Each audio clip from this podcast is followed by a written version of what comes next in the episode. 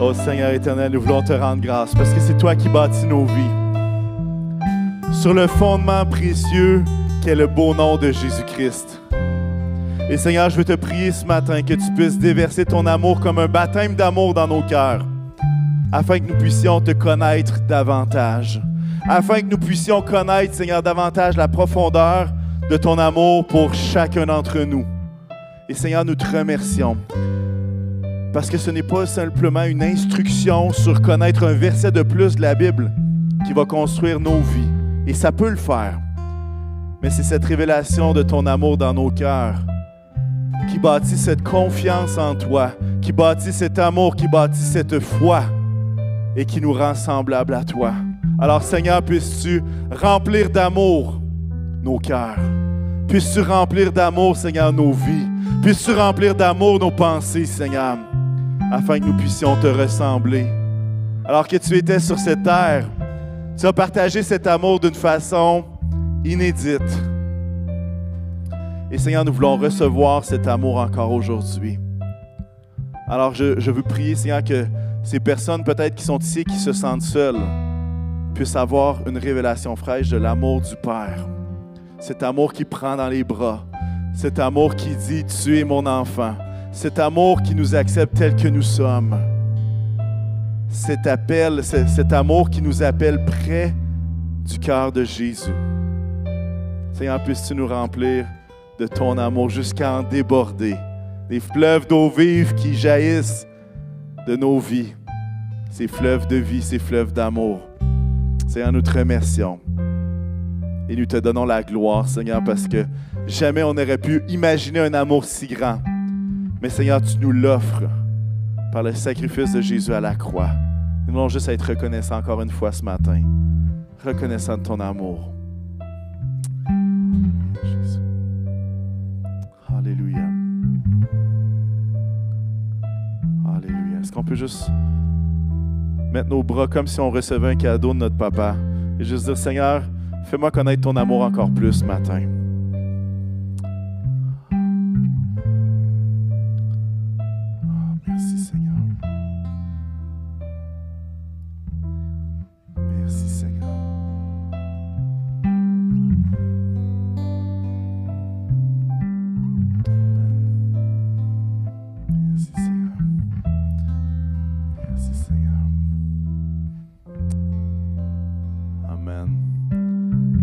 Comme moi qu'il n'y a rien comme l'amour de Jésus dans nos vies? On a connu plein d'amour peut-être, toutes sortes de situations, toutes sortes de déceptions. Mais l'amour de Dieu ne faillit jamais. L'amour de Dieu reste constant. L'amour de Dieu n'a jamais de limite. L'amour de Dieu est personnel. Il se révèle dans le cadre des uns et des autres. L'amour de Dieu est merveilleux, n'est-ce pas? Amen. Amen. Que Dieu puisse vraiment nous remplir de son amour encore et encore et encore. Amen. Vous pouvez vous asseoir. Ce matin, on va, découvrir ensemble que l'amour de Dieu a changé la vie de neuf personnes qui vont être baptisées ce matin. C'est un dimanche spécial baptême d'eau. Alors, on va être bénis de voir ça. Neuf personnes qui veulent suivre les pas de Jésus. Yes. Amen. Amen. Amen. Il faut se réjouir. Neuf personnes qui veulent suivre les pas de Jésus, neuf personnes qui veulent lui obéir et qui veulent s'engager à le suivre. Et ce matin, on répond à cet appel de Matthieu 28 qui va dire la chose suivante. Allez donc, faites de toutes les nations des disciples, baptisez-les au nom du Père, du Fils et du Saint-Esprit et enseignez-leur à mettre en pratique tout ce que je vous ai prescrit. Et moi, ça c'est Jésus qui parle, et moi, je suis avec vous tous les jours jusqu'à la fin du monde. Pas pire ça. Alors on veut répondre à cet appel de non seulement proclamer, mais de baptiser et d'encourager nos baptisés à former également des disciples, à partager le beau nom du Seigneur. Et le Saint-Esprit nous accompagne jusqu'à la fin. Alors, ce n'est pas, pas le temps tout de suite des baptêmes, un peu après le message. Et puis, euh, mais juste vous mentionner que nos candidats, on a fait une formation ensemble. On a trois semaines sur. Euh, ben, trois semaines. Trois, trois soirs. Pas trois semaines intensives quand même. Mais trois, trois rencontres pour expliquer c'est quoi le baptême d'eau, les fondements de la foi et du salut en Jésus-Christ, la puissance du témoignage. Alors vraiment, hein, la Bible nous dit quoi? Réjouissez-vous avec ceux qui se réjouissent. Et ce matin, c'est un dimanche pour ça, vraiment. Et je veux saisir cette occasion-là ce matin pour vous parler d'un morceau des Écritures, d'un morceau de la parole, qui est le baptême de Jésus. Quand Jésus s'est fait baptiser, qu'est-ce qui s'est passé là? Et euh, j'aimerais qu'on puisse tourner ensemble, si vous avez votre Bible, application cellulaire, papier, peu importe, ou dans votre mémoire, votre disque dur interne, s'il y en a qui, sont capables de s'en souvenir par cœur. Marc 1, et on va lire le verset 1 à 13 ensemble. Alors, je vous laisse tourner. Marc 1 à la maison également, je vous encourage à tourner. On va rester vraiment euh, dans Marc 1 euh, presque pendant tout le message. Donc voici, c'est vraiment le début de l'évangile de Marc. Il va dire, voici le commencement de l'évangile de Jésus-Christ, Fils de Dieu. Conformément à ce qui est écrit dans les prophètes, voici, j'envoie mon messager devant toi pour te préparer le chemin. C'est la voix de celui qui crie dans le désert, et il crie ceci, Préparez le chemin du Seigneur, rendez ses sentiers droits. Jean parut, ça c'est Jean-Baptiste. Il baptisait dans le désert et prêchait le baptême de repentance pour le pardon des péchés. Toute la région de Judée et tous les habitants de Jérusalem se rendaient vers lui. Reconnaissant publiquement leurs péchés, ils se faisaient baptiser par lui dans l'eau du Jourdain. Jean, Jean-Baptiste, portait un vêtement en poil de chameau et une ceinture de cuir autour de la taille il se nourrissait de sauterelles et de miel sauvage. C'est pour ça qu'il faut prier avant de manger. faut prier avant de manger. Merci Seigneur que je n'ai pas mangé des sauterelles. OK, on continue au verset 7, excusez. Il proclamait, Jean-Baptiste, Après moi vient celui qui est plus puissant que moi, et je ne suis pas digne de me baisser pour détacher la courroie de ses sandales. Moi, je vous ai baptisé d'eau, lui, en parlant de Jésus, il vous baptisera du Saint-Esprit. À cette époque-là, Jésus vint de Nazareth en Galilée et il fut baptisé par Jean dans le Jourdain. Au moment où il sortait de l'eau, il vit le ciel s'ouvrir et l'Esprit descendre comme une colombe. Et une voix se fit entendre du ciel. Tu es mon Fils bien-aimé tu as toute mon approbation. Verset 12, aussitôt après le baptême, aussitôt l'Esprit poussa Jésus dans le désert, où il passa quarante jours, tenté par Satan. Il était avec les bêtes sauvages et les anges le servaient. Des fois qu'on lit la parole, puis on peut essayer de s'imaginer. Peut-être vous avez vu des films de Jésus avec la colombe qui descend ou la grosse lumière. On ne sait pas, on peut s'imaginer des choses, mais à quelque part, il faut reconnaître que c'était un moment ordinaire qui est devenu extraordinaire. Un moment qui, Jésus qui va dans le Jourdain, Jean-Baptiste qui est comme Hey, t'as peu, ça ne peut pas être ça, là. je ne peux pas te baptiser, ça n'a pas de sens, je suis même pas digne de délier, de me baisser pour délier la courroie de tes sandales. Mais Jésus en fait un moment extraordinaire. Et puis, euh, et puis ce matin, je veux juste qu'on puisse réfléchir ensemble à c'est quoi le baptême d'eau et, à travers ce texte-là, de comprendre que le baptême d'eau, c'est un baptême de repentance. Un baptême de repentance, pourquoi? Hein, euh, en fait, ça va dire que les gens qui allaient se faire baptiser, ils ne faisaient pas juste la file. Ils n'avaient pas pris un rendez-vous sur Clic Santé pour essayer de se faire baptiser. En fait, c'est qu'ils y allaient de façon naturelle et ils reconnaissaient publiquement leurs péchés. C'était, c'est ça qui se passait là. C'était pas juste oh, on va se faire baptiser, c'est la nouvelle vague, c'est la nouvelle vague. Non, c'était reconnaissant leurs péchés publiquement. Ils se faisaient baptiser par Jean-Baptiste dans le Jourdain. Et c'est intéressant parce que Jean-Baptiste va préparer le chemin de Jésus en disant Repentez-vous. Mais le premier message que Jésus va prêcher, et on, va le voir, euh, c'est Repentez-vous également. Hein, on a lu du verset 1 au verset 13 du chapitre 1 de Marc. Si on continue juste le verset suivant, après euh, que Jésus a été au désert, ça va dire la chose suivante. Verset 14. Après que Jean eut été arrêté, Jésus alla en Galilée. Il proclamait la bonne nouvelle du royaume et disait, le moment est arrivé, le royaume de Dieu est proche. Changez d'attitude et croyez à la bonne nouvelle. Le terme changer d'attitude, c'est la même chose que repentance. C'est juste une traduction différente. Ça veut dire la même chose. C'était le message, le premier message de Jésus. C'était le message de Jean-Baptiste. L'idée, que le baptême, c'est un baptême de repentance. Et je veux juste faire une petite capsule historique. afin qu'on puisse bien cerner c'est quoi cet historique de baptême-là? Ça sort d'où? Parce qu'on lit, on lit l'Ancien Testament, puis on se dit, où c'est qu'il a péché ça, cette idée-là, Jean-Baptiste, de baptiser comme ça? Où est-ce qu'il a péché cette idée-là? Il a péché dans le Jourdain. Mais le commentateur Craig Keener va expliquer d'où vient cette idée de baptême par immersion de Jean-Baptiste. Parce qu'à l'époque de Jésus, il existait un baptême qui s'apparentait sous sa forme à celui de Jean-Baptiste. En fait, c'était des hommes et des femmes qui n'étaient pas juifs, mais qui décidaient qu'ils voulaient le devenir, qui voulaient devenir juifs, qui se faisaient baptiser. Alors, c'était comme l'idée de quelqu'un qui venait d'un autre peuple païen, mais qui voulait se convertir au judaïsme il y avait un baptême qui ressemblait au baptême par immersion de Jean-Baptiste. Et selon Keener, il va dire la chose suivante, c'est comme si le baptême représentait une nouvelle allégeance. Ce baptême représentait la fin des rites et des coutumes de l'ancien, pour religion, ben, ou en tout cas l'ancienne façon de faire dans le peuple dans lequel il venait. Et il faisait un 180, pourquoi? Il faisait un 180 degrés, il changeait de direction pour adopter les enseignements du judaïsme, les enseignements de l'Ancien Testament.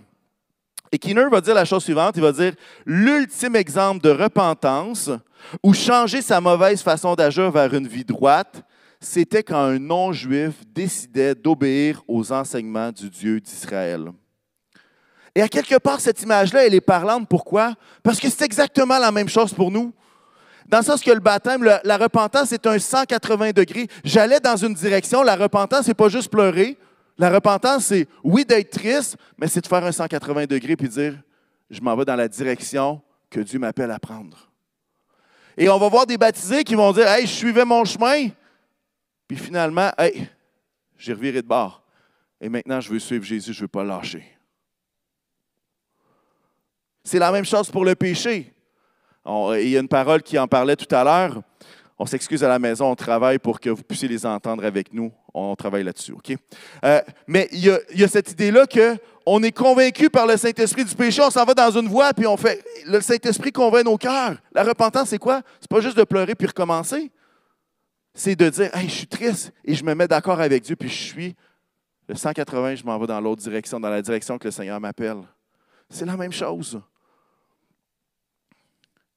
Et le baptême est ce symbole de ce 180 degrés, de cette, ce changement d'allégeance.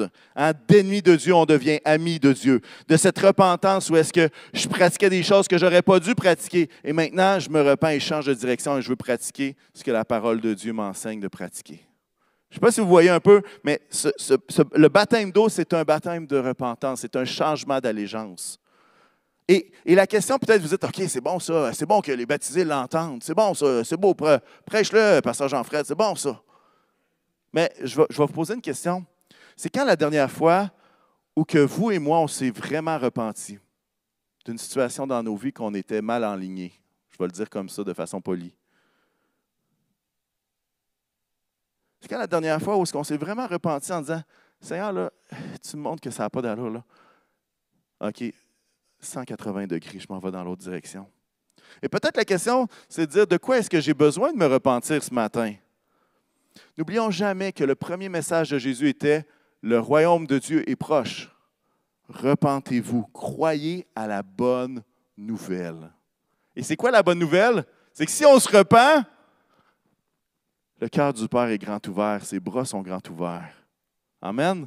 Il y en a qui ont expérimenté ça, l'idée d'être pardonné de Dieu. L'idée d'être dans une mauvaise direction, d'avoir cette conviction-là du Saint-Esprit qui dit il faut que tu changes de voie, il faut, que tu changes de track. Et là, tu changes de track et tu sens justement cette idée-là de hey, je me suis repenti et je me rapproche de Dieu.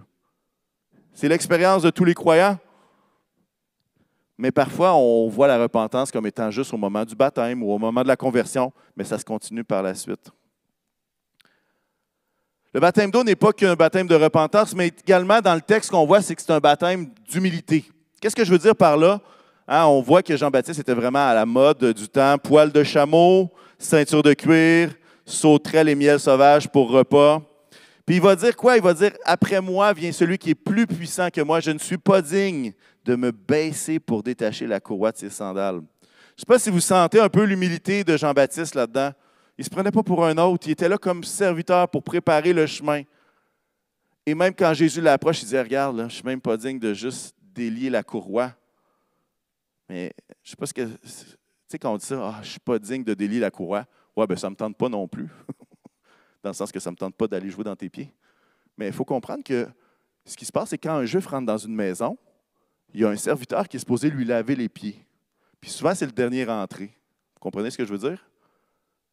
Et Jean-Baptiste est en train de dire quoi? Il est en train de dire, je ne suis même pas digne d'être le dernier des serviteurs.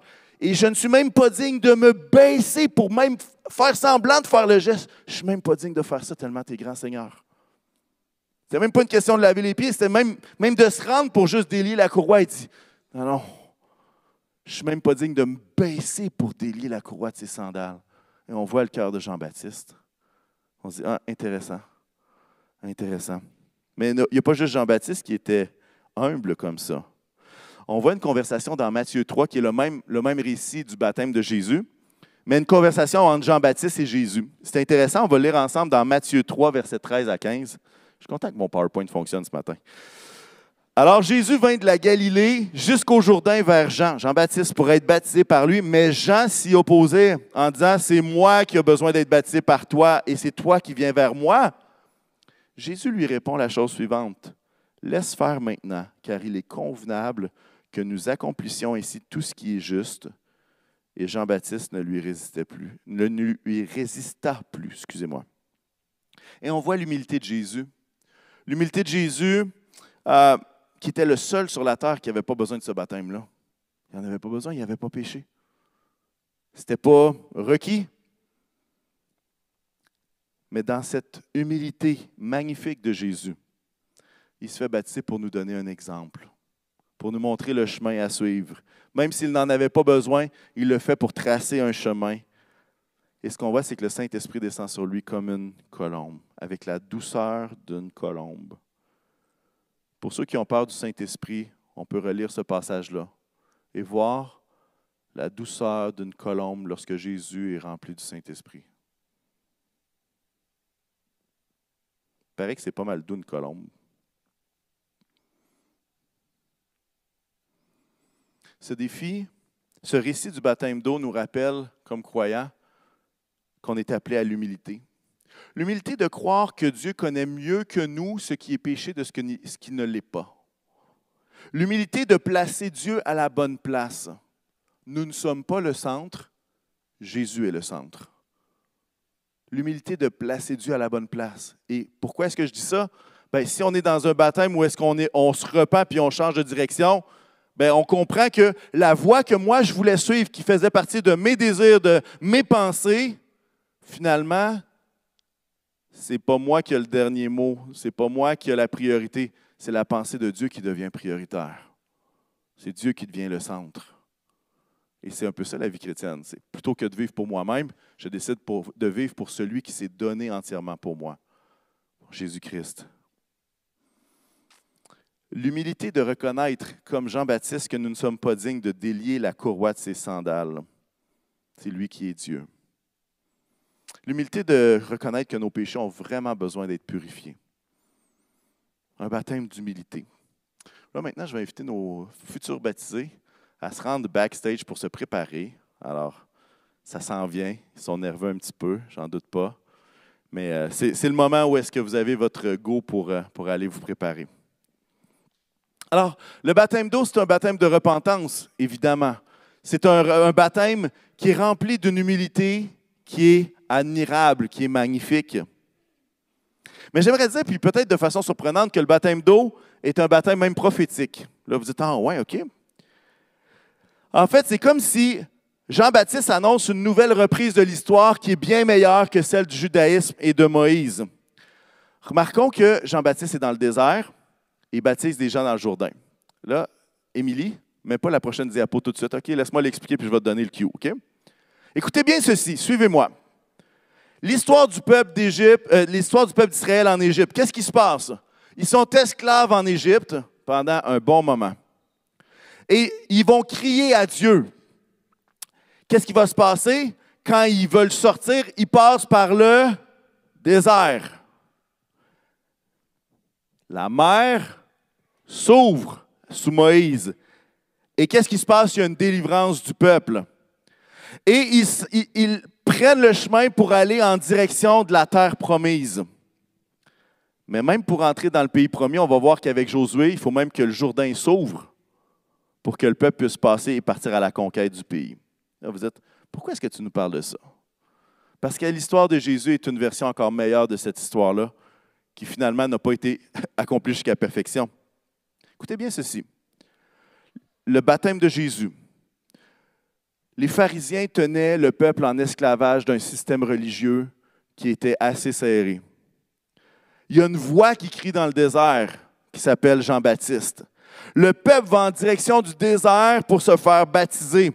L'eau s'ouvre quand ils sortent de l'eau. Hein? Tu es baptisé, choup, l'eau s'ouvre. Ils sont délivrés du péché. Et Jésus annonce un chemin nouveau. Hein? Dans l'Évangile, on va voir que Jésus est le chemin, la vérité et la vie. Et ce chemin nouveau nous mène jusqu'à l'éternité. On peut mettre la diapo maintenant. Juste voir le parallèle entre les deux. En route vers l'alliance avec Israël et en route vers l'alliance en Jésus. Et c'est le même pattern qui arrive.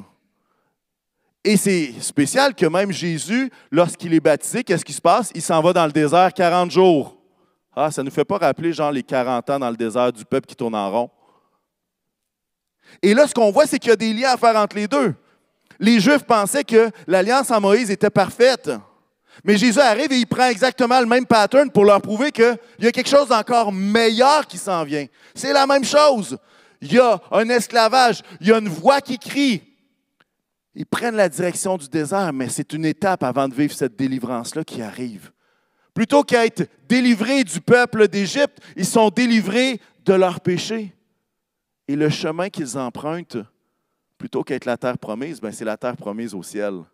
Et Jésus vient accomplir parfaitement même l'Ancien Testament. Jésus accomplit parfaitement l'Ancien Testament. C'est pour ça que je dis que le baptême d'eau, c'est un baptême prophétique. Vous savez, le baptême d'eau, ce n'est pas une couronne sur notre tête en disant Ah, moi j'ai été baptisé, j'ai mon diplôme. Ce n'est pas une couronne, mais c'est un rappel que nous sommes en route vers l'éternité. C'est un rappel que nous sommes en route vers la sanctification. C'est un rappel que nous sommes appelés à suivre Jésus de façon engagée. Le baptême d'eau est même un baptême d'espérance. Jean-Baptiste est, venu pour préparer le chemin pour la venue du Messie. C'est quoi notre rôle, nous, quand on se fait baptiser? Peut-être qu'il y en a ici qui ne sont pas encore baptisés, qui vont vouloir le devenir. Peut-être qu'il y en a qui, ça fait 35 ans qu'ils sont baptisés d'eau, puis ils s'en souviennent comme c'était hier. C'est quoi notre rôle? En fait, c'est exactement la même chose. Lorsque nous sommes baptisés, nous sommes en train de préparer le chemin pour le retour de Jésus. Nous préparons nos cœurs. Nous grandissons dans l'amour de Jésus et nous sommes en mission sur terre. Et on a cette espérance-là, vous savez quoi? Que lorsque Jésus reviendra, il va nous regarder droit dans les yeux. Puis là, j'essaie d'en regarder le plus possible dans les yeux, OK? Je ne vous oublie pas en haut. À la maison aussi. Il va nous regarder droit dans les yeux, puis il va dire Tu es mon fils, tu es ma fille, en qui j'ai mis toute mon affection. Entre dans la joie de ton Père. Et de la même façon que cet appel du Père qui va donner son approbation à son Fils qui est en train d'accomplir quelque chose qu'il n'a pas besoin d'accomplir parce qu'il n'a pas péché, mais qui est en train de montrer le chemin pour qu'il y ait des millions et des millions et des millions de personnes qui fassent comme lui, qui passent de la mort à la vie. Avec cette même parole, tu es mon fils, tu es ma fille, en qui j'ai mis tout mon amour. Je ne sais pas si ça vous tente, mais moi, ça me tente de me faire dire ça pas mal. J'ai de la misère à imaginer la scène de, euh, il y a de ça 2000 ans où est-ce que Jésus est dans le Jourdain, puis que tout ça se passe, puis là, c'est une grosse voix, c'est une voix du tonnerre, puis là, tout le monde capote. C'est une voix douce comme la colombe. On ne sait pas comment ça s'est passé dans le concret. On sait juste que c'est un acte où est-ce que toute la Trinité est rassemblée. C'est le fun. Il y a le Père, il y a le Fils dans l'eau, puis il y a le Saint-Esprit qui descend comme une colombe. Toute la gang est rassemblée pour ce moment spécial. Tu es mon fils, tu es ma fille. tu as toute mon approbation. Et le baptême nous rappelle que ce n'est pas encore la fin, mais que nous travaillons, que nous prions, que nous grandissons pour être prêts à ce jour merveilleux de son retour. Un baptême d'espérance. Un baptême d'espérance qui nous met sur une nouvelle route, une nouvelle voie. Une voie qui n'est pas juste nos désirs, nos pensées, ce que notre cœur nous guide à gauche ou à droite. Mais notre route prend une trajectoire nouvelle, c'est de la vie éternelle. Ce n'est pas le baptême qui sauve, c'est la foi qui sauve. On se comprend. Mais le baptême est ce symbole, cette image-là qu'on est passé d'une équipe à l'autre équipe. On est passé, je m'excuse des Nordiques aux Canadiens. On est passé d'ennemi à ami. On est passé dans un autre registre. Là. C'est très drôle parce que Pasteur Paul est un grand fan des Nordiques et moi des Canadiens. Fait des fois, ça fait des flamèches. Mais c'est l'idée justement qu'on passe d'une équipe à une autre complètement et que notre trajectoire est complètement différente. Là, vous dites, ouais, la trajectoire des Canadiens cette année, c'est pas terrible, mais les Nordiques n'existent plus. Cette trajectoire-là, elle est vide. En tout cas, ça, c'est une autre histoire. J'en profite pendant que c'est moi qui ai le micro. Tu, tu, rectifieras si tu veux euh, à la fin de la réunion. en fait, le baptême, c'est une rampe de lancement c'est une rampe de lancement qui nous projette dans cette mission-là. C'est quoi cette mission-là? Je vous la répète, c'est la grande commission, c'est la grande mission. Allez donc, faites de toutes les nations des disciples, baptisez-les au nom du Père, du Fils et du Saint-Esprit et enseignez-leur à mettre en pratique tout ce que je vous ai prescrit et moi, je suis avec vous tous les jours jusqu'à la fin du monde. Alors que les musiciens s'approchent à ce moment-ci. C'est quoi, la roue? C'est quoi cette plateforme de lancement-là? C'est que je, je deviens un disciple de Jésus-Christ et je me fais baptiser comme symbole de cette transformation-là que j'ai vue à l'intérieur. Après ça, qu'est-ce qui se passe? Je forme d'autres disciples et je les encourage à être baptisés. Et ensuite, qu'est-ce qui se passe? Eux forment des disciples et ils sont encouragés à être baptisés. Et dans tout ce processus-là, comme on l'a dit tout à l'heure, Jésus va dire la chose suivante, je suis avec vous tous les jours jusqu'à la fin du monde. C'est ça le processus. Alors qu'on baptise des gens, c'est pas pour dire bravo, tu as ta médaille, c'est fini. Non! C'est une plateforme de lancement, c'est le début de former d'autres disciples, de partager la foi, de partager cet amour qui nous a profondément changé, qui nous a fait faire un 180 degrés. Et l'idée, c'est qu'on encourage les autres à faire la même chose. Un baptême de repentance, un baptême d'humilité, un baptême prophétique même, un baptême d'espérance. Et à quelque part, la question, c'est de se demander, est-ce qu'on est trop occupé pour réfléchir à cette grande mission-là? Est-ce qu'on est rendu trop occupé pour partager le beau nom de Jésus?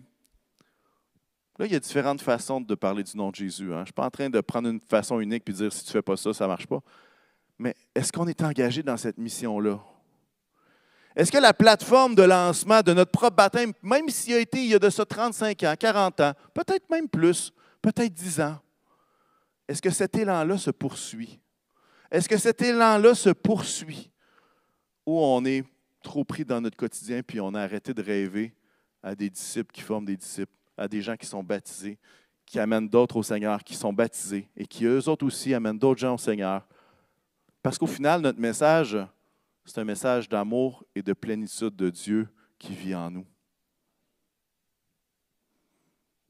Pas une accusation, mais c'est juste une réflexion. Et même l'idée, c'est est-ce qu'on est des baptisés qui sont pognés dans le baptistère, qui sont restés là? Qui sont restés dans le baptistère? Vous avez les pieds un peu, un peu gercés, là. Hein. Ça fait longtemps que vous étiez là. Mais l'idée, c'est que si c'est une plateforme de lancement, il ne faut pas rester là-dedans. Si Dieu nous fait passer de la mort à la vie, ce qui est le symbole du baptême, cette ancienne vie-là, je la laisse dans le, bassin. Et maintenant, quand je sors, cette vie ancienne-là, elle reste dans le bassin et moi, je marche en nouveauté de vie. Ben, le problème, c'est que quand on reste dans le baptistère, quand on reste dans le baptistère, euh, on n'est pas trop loin de notre ancienne vie. Mais lorsqu'on se met dans la mission de Dieu, on est capable de faire en sorte que si je ne suis plus dans le baptistère, c'est a quelqu'un d'autre qui peut y être à ma place pour être lui aussi baptisé et lui aussi mis dans cette lampe de lancement, de, lancement excusez-moi. Amen. Amen. Alors, je veux qu'on prie à ce moment-ci, Puis ensuite de ça, on va faire un chant, puis les baptisés vont être prêts, les futurs baptisés, puis on va faire ça ensemble, ça va être de toute beauté. Amen. Seigneur éternel, on veut te remercier pour ce dimanche. On veut se réjouir avec ceux qui se réjouissent. Et Seigneur, on ne veut pas juste voir ce baptême-là de façon extérieure comme si c'était un, un spectacle de d'autres. Mais Seigneur, je veux te prier que tu puisses nous aider à se remémorer ce lancement que tu nous, fais lorsqu'on est, lorsqu'on est baptisé, cette lampe de lancement-là. Et Seigneur éternel, fais de nous des hommes et des femmes qui vont rêver à faire des disciples et qui vont répondre à cette grande mission. Merci Seigneur parce que tu fais tout ça non pas avec la puissance du tonnerre, mais tu le fais avec la douceur d'une colombe. Tu le fais avec un serviteur imparfait. Mais Seigneur éternel, je veux te prier que cette foi, que cet amour, que cette mission-là, Seigneur, tu puisses la ranimer dans nos cœurs. Et que si on a besoin dans nos propres vies de se repentir, Seigneur, accorde-nous d'être capable de faire un 180 par ton aide, par ta force, Seigneur, parce que tu nous, montres le chemin. Seigneur éternel, que ta bénédiction soit sur tous nos baptisés, Seigneur. Puisses-tu leur faire vivre ce moment, Seigneur, euh, comme un lancement dans cette nouvelle avenue, dans cette nouvelle vie que tu leur as déjà donnée, Seigneur, et que ton nom puisse être glorifié. Merci, Seigneur. Amen. Amen.